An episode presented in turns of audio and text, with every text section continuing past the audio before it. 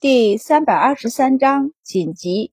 介琛给师傅倒了一碗水，自己行过礼后，也坐在对面要翻译经文。不过介琛有些不能静心，他问道：“师傅不是说白公子他们可能想要建议佛田缴税吗？师傅为何不提醒师叔？”智忍停下笔道：“他们是有此想法，但未必能成。”他笑了笑道。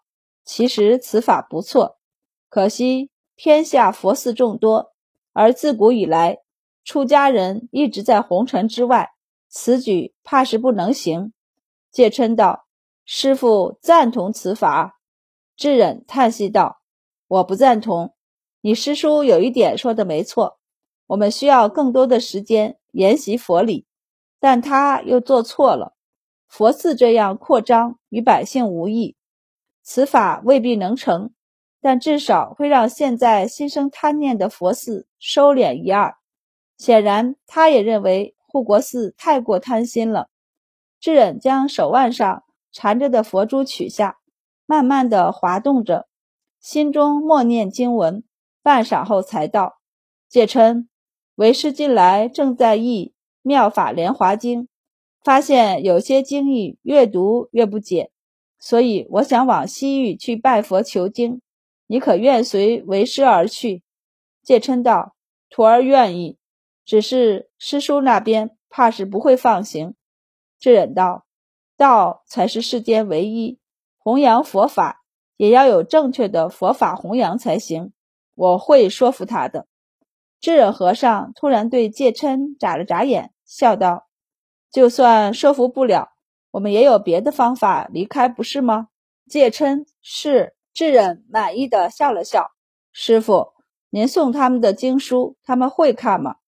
看也可以，不看也可以。可上面有您写的注解，若是他们不看，岂不是明珠蒙尘？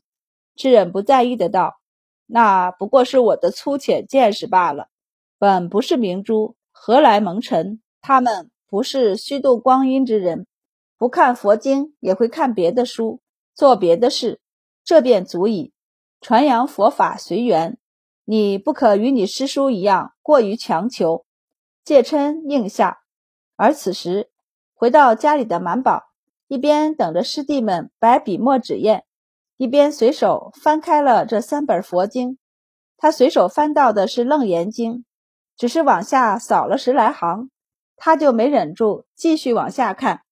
然后看了一下边上的小字注解，他道：“这佛经不像是智深的。”白善伸手接过去看了一下，也觉得不像是智深的，疑惑道：“难道是人不可貌相？是我们误会他了？”白二郎：“那不可能，别看他长得慈眉善目的，他就占了一个长相的便宜。其实我觉得他跟我一样暴躁。白二郎都这么觉得了，那肯定是了。”满宝啧啧道：“都说字如其人，他要不是另类的，非字如其人，那这佛经应该是别人送的。”白善往后翻了一页，不过他说的没错，这《楞严经》看着不错，回头有空了可以看一看。白二郎凑上去问：“你要搬一佛门吗？”白善推开他的脑袋：“你才搬一佛门呢！”他丢下手中的书。在面前摊开一张白纸，问道：“这折子谁来写？”满宝和白二郎立即一个研墨，一个递笔，谄媚的笑道：“你写，你写。”白善就伸手接过笔道：“我写就我写。”一会儿满宝帮着改一下，回头白二你来抄。白二郎倒是表示没问题，就是用谁的折子上？白善道：“用我们的白折。”他道。这种事儿太拉仇恨了，满宝来做不合适。我估摸着这事十有八九做不成，但是可以给朝廷敲个警钟，也可以让天下佛寺道观，甚至是天下的士族收敛一二，很是得罪人。我们现在还只是崇文馆学生，位卑力小，上的折子影响不大。就算有人记恨，也不会记恨很久的。那可未必。白二郎道。你也有名了，我就好一点。我没你有名，还是驸马，应该比你讨人喜欢点。满宝立即道：“那以后你要是被天下的佛寺道观拒之门外，我们就进去替你烧香。”白善无语，这不过是玩笑。既然是他们三个人的主意，三人共同的想法，也都参与了，自然是一起署名的。不过白善认为折子自己出力最大，因此坚持排在第一位。对于这种拉仇恨的事儿，满宝和白二郎从来不和他争，客客气气的就随他了。白善瞥了他们一眼后，在白二郎抄好的折子后面落下自己的名字，然后把笔递给了白二郎。只想排个第三的白二郎愣了一下后，接过笔写上自己的名字，然后道：“其实我听说排在第二才是最容易让人忽视的。”白善。闭嘴吧你！要不是满宝执意要和他们有难同当，其实他是不太想他署名这个折子的。写好了折子，外面也已经霞光满天。白善吹了吹，吹干墨水后，便收好了，放在桌子上。明天一早回宫，你们想好应对之法了吗？说的是昨天晚上的事儿。昨天晚上的事儿不大不小，皇帝肯定是要问话的。满宝和白二郎一起点头，放心吧。昨晚上我做梦都梦见要说什么话了。明天一早，我爹娘他们启程，送完他们，我们再进宫。那得天不亮就得起床。白老爷夫妇也跟着走，白二郎也要去送，所以问道：“送到城门口，想什么呢？送到大门口就可以了。等他们上车，我们就骑马进宫。商量的挺好。”结果满宝根本没机会送他们，傍晚才吃过晚食，宫里来人，紧急宣他进宫。满宝他们吓了一跳，第一个想法就是明达公主他们不会漏了口风，皇帝大怒，要把他拎进宫里教训吧。白善也由此担忧，因此上前一步，要贿赂内侍打听消息。听见消息，紧急过来的刘老夫人就瞪了他一眼。问内侍：“公公，不知可要带药箱？自然要带的。周太医，赶紧的吧，车子已经在外面等着了。”白善他们的心瞬间就落了下来，然后又微微提起来。周丽君已经机敏的转身撒腿就跑。小姑，我帮你提药箱。于是满宝就和内侍打听：“是给谁看病？”内侍也不隐瞒：“是太后娘娘。”但是多的一句话都没有，不管满宝怎么问，都不敢再说详细的。满宝见了也就不勉强。不过他走前，还是对白善和庄先生以及刘老夫人点了点头，一切尽在不言中。家里人送满宝出门上车，老周家人还是第一次碰见这种情况，有点着急。没事吧？庄先生就摸着胡子，笑眯眯的道。没事儿，就跟药铺里面有急症的病人，所以要找大夫一样。老丈不用担心。又道：“以前满宝不也在别人休沐时留在宫中看诊吗？”这么一比喻，老周头他们放下心来。这就好，这就好。白老爷叹气道：“就是明日他不能送我们了。”没事儿，没事儿。老周头乐呵呵的。翻过年儿再回来看就是了，又不是见不着了。前世也是这么认为的。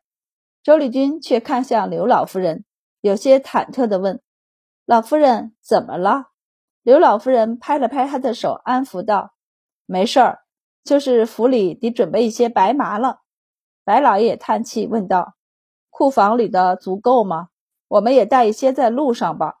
若是有严苛的官员，也好应付。”怕是不够。刘老夫人道：“好在今天是十六，夜市布庄也开，我让人去买。不是不够，是缺很多。家里人身体都健康，谁没事儿背着白麻呀？”老周头他们这才后知后觉地反应过来，准备白麻做什么？难道刘老夫人他们没说话，只是点了点头。这也是满宝临走前的暗示。马车一路向北，直接进入皇城，一路到了宫门口才停下。满宝拎着自己的药箱下车，跟随引路的内侍快速的朝太后的宫殿赶去。他到的时候，太后宫里已经跪了不少的孝子贤孙，只有皇帝一家在内室，连恭王都被用椅子抬到了这里。刘太医领着萧太医等人在床前救治，看到他来，便点了点头，然后起身给他让了一个位置。满宝上前摸脉。脉象时断时续，显然已经不成了。他抬头看了萧太医和刘太医一眼，也收了手，起身站到一旁。三人商量了一下脉象，都觉得已经没办法了。刘太医压低了声音道：“太后是午后昏过去的，话还没交代呢。陛下的意思是让太后醒来交代一下，也看一看子孙后再走。”显然，在他来之前，皇帝已经知道太后不行了，宫里也已经在准备后事。他们紧急将周满宣进宫里来，就是让他施针，让太后醒来交代一下后事，顺便让她体体面面的离开。刘太医问：“你那儿可有何用的针法？要是没有，太医院这边却是有一套针法的。本来你要不来，我们也可以施针的。”那套针法是太医院给历代皇帝准备的，很珍贵的，只是也需要脱衣裳。本来要是没有周满这个女太医，也只能他们冒犯一下太后。但既然有女太医，皇帝当然要选择让他娘更舒心和体面的人，所以休沐的周满就被叫进宫里来了。周满有点惊讶：“我怎么没在太医院里见过这样的针法？”前院正县太医的萧太医看了一眼后，拿出一本医书，直接翻开到那一页给他看。不是谁都可以看这一本医书的。还想从头开始翻一下的满宝手一顿，就老老实实的看他翻开的那一页，上面的行针之法很详细。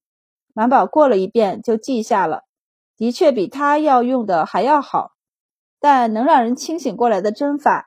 原理大抵相同，不过是激发人体内最后那一点生命力。其实用中医的说法是，那是一股气。有的人气不在了就死了，有的人死了，但体内却还隐着一股气不散。而这一套针法可以将那股气一点不剩的激发出来，再配以药补气，可以让人的这一口气持续的长一些。只是。药也分多种，有温和的药，也有虎狼之药。两种药让气的维持时间不一样，自然死前的感受也不一样。所以萧太医先去和皇帝接触了一下，暗示了一番后，回来道：“陛下想半个时辰左右就够了，主要想太后走得安稳舒适些，那就是选择温和的药了，用虎狼之药。”人临死前会很痛苦的。于是刘太医挑出了一张药方来，亲自去抓药熬药。满宝则是又将针法看了三遍，闭着眼睛在心中模拟一番后，便和萧太医表示可以了。于是大家都退了出去，只给太后留了身边的大宫女伺候。满宝和大宫女给太后褪去衣裳，开始扎针。这一套针法比较繁复。分两次施展，半个时辰后，太后苍白的脸色渐渐红润起来，而刘太医也端着熬好量好的药站在了帐子外。满宝这才拔了针，和宫女一起合上太后的衣裳，然后拿出一根细长的针来扎下去。不一会儿，太后就给疼醒了。她一醒，满宝就拔出针，和宫女一起将帐子收起来。从刘太医手上接过药，给太后服下。吃了药，太后便觉得精神好了许多，连呼吸都顺畅了不少，胸口也不再有沉甸甸的感觉。他目中也多了些光彩。他一开始还没缓过神来，但见皇帝领着一大群孩子进来，他便知道他这是大限将至，回光返照了。太后愣愣的。心中虽有些惋惜，但也早有准备。皇帝和皇后领着一大群孩子上前看太后，一脸的强颜欢笑。母后饿不饿？您想吃什么？儿子让御膳房给您做。满宝和刘太医、萧太医退到一旁，不谈机密之事。他们不用出去，要随时等着扎针灌药看情况，所以才说太医是这皇宫之中除了宫女太监外消息最灵通的人呢。刘太医领着一众太医，齐刷刷的贴着墙壁站，看着孝子贤孙们围着太后打转，心里并没有多少波澜。太后心里却是很有波澜，她心里有许多话要说。